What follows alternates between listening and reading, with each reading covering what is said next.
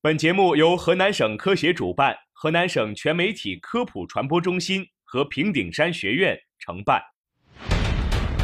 给您提个醒，谨防您被骗。了解真相，防范未然。给您提个醒，揭秘骗子骗局，传递科学正能量。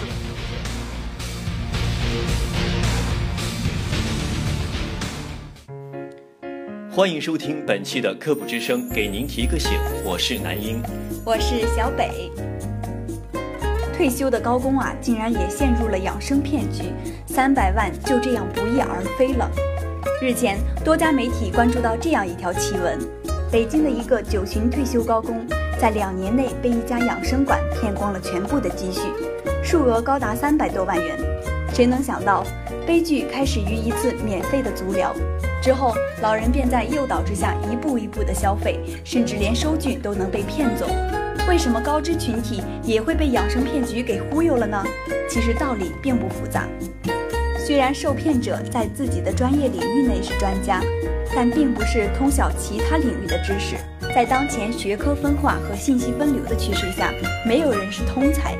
更何况，如果一个人长期身处的环境相对于单纯，接触的都是高素质的人，反而更容易缺乏对某些骗局的识别能力。因此呀，这位受骗的老人虽然是个人的悲剧，但是更值得我们的警醒和思考。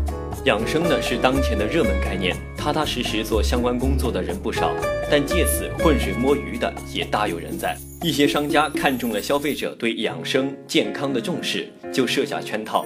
用优惠、福利乃至免费的方法诱导消费者，这就是诈骗。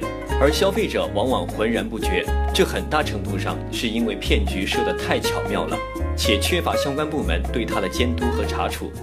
尽管国家现在大力打击各种形式的诈骗行为，但诈骗手段往往层出不穷，更新换代很快，而媒体对这类现象的监督和报道又多具滞后性，这就使一些消费者呢更容易落入骗局。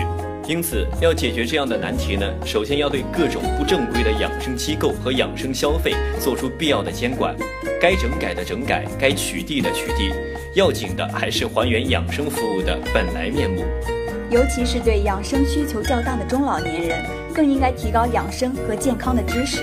虽然人们对诈骗圈套可能缺乏辨别能力，但最起码的应该对养生的基本知识有所了解。比如说，有些养生机构打着出售良药、高质量服务的旗号来骗钱，但稍有医学和健康常识的人都不会被这种骗术所忽悠。另一方面，中老年人也要多跟家人，特别是年轻人交流，因为年轻人对新知识、新形势的了解往往更快一些，对社会现象接触的更及时，可以让有养生需求的人获得更专业的信息和更必要的帮助。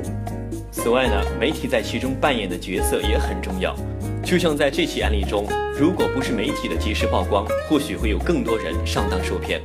对很多人而言，媒体是他们了解社会乃至了解养生问题的重要窗口。那么，媒体也应担负起相应的责任，与监督部门一道，让诈骗悲剧少些，让渴望健康者心安些。